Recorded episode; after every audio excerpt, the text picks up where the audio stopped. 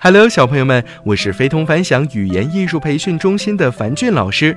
今天，樊俊老师给大家带来的故事是《寻找心愿石》。有个年轻人家里很贫困，从小就是吃了上顿没下顿。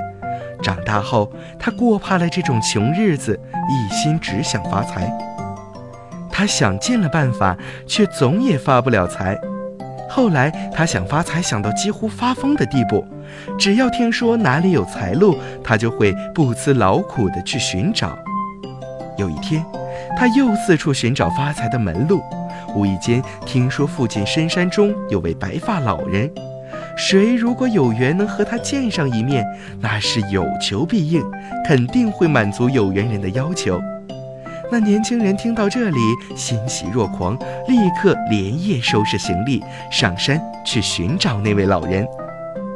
他在山上找啊找啊，干粮吃完了，就吃些野果，喝些溪水生活。他一直在山上等了大半年，终于见到了那位传说中的老人。年轻人激动坏了，赶紧给老人磕头，请求老人赐一些珠宝给他。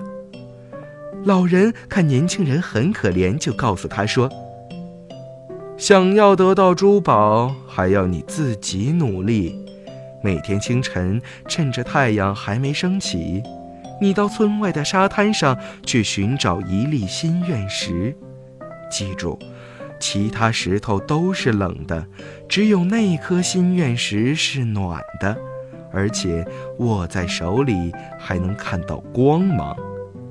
那颗心愿石可以帮助你实现所有愿望。年轻人听了，高兴坏了。赶紧拜别老人，赶回村里去了。从那天开始，每天清晨太阳还未升起，那年轻人就开始在沙滩上寻找石头了。他把每颗石头都在手里握一下，试一试暖不暖，有没有光。一旦发觉既不温暖也不发光的，便丢到海里去了。日子如流水一样，很快过去了。年轻人也不知道在沙滩找了多久，始终都没找到那颗温暖发光的心愿石。有一天，年轻人像往常一样捡石头握一下，发觉不是心愿石，丢进大海，一颗、两颗、三颗。突然，一道光亮从他手中抛向大海，而他的手中还有些温暖。年轻人。愣了一下，随后放声大哭起来。小朋友们，年轻人是不是好可怜呢？他吃了那么多苦，终于找到心愿石，竟然被他一个不小心扔进了大海里。哎，真是可惜呀！不过最可惜的就是他已经被失败的习惯所支配，早已习惯于放弃。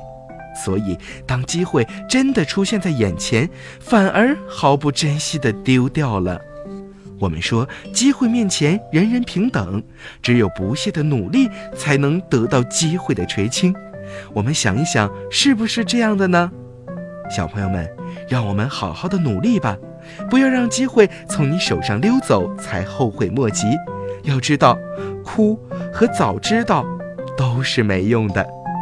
好了，小朋友们，今天的故事到这儿就结束了，早点休息吧，晚安。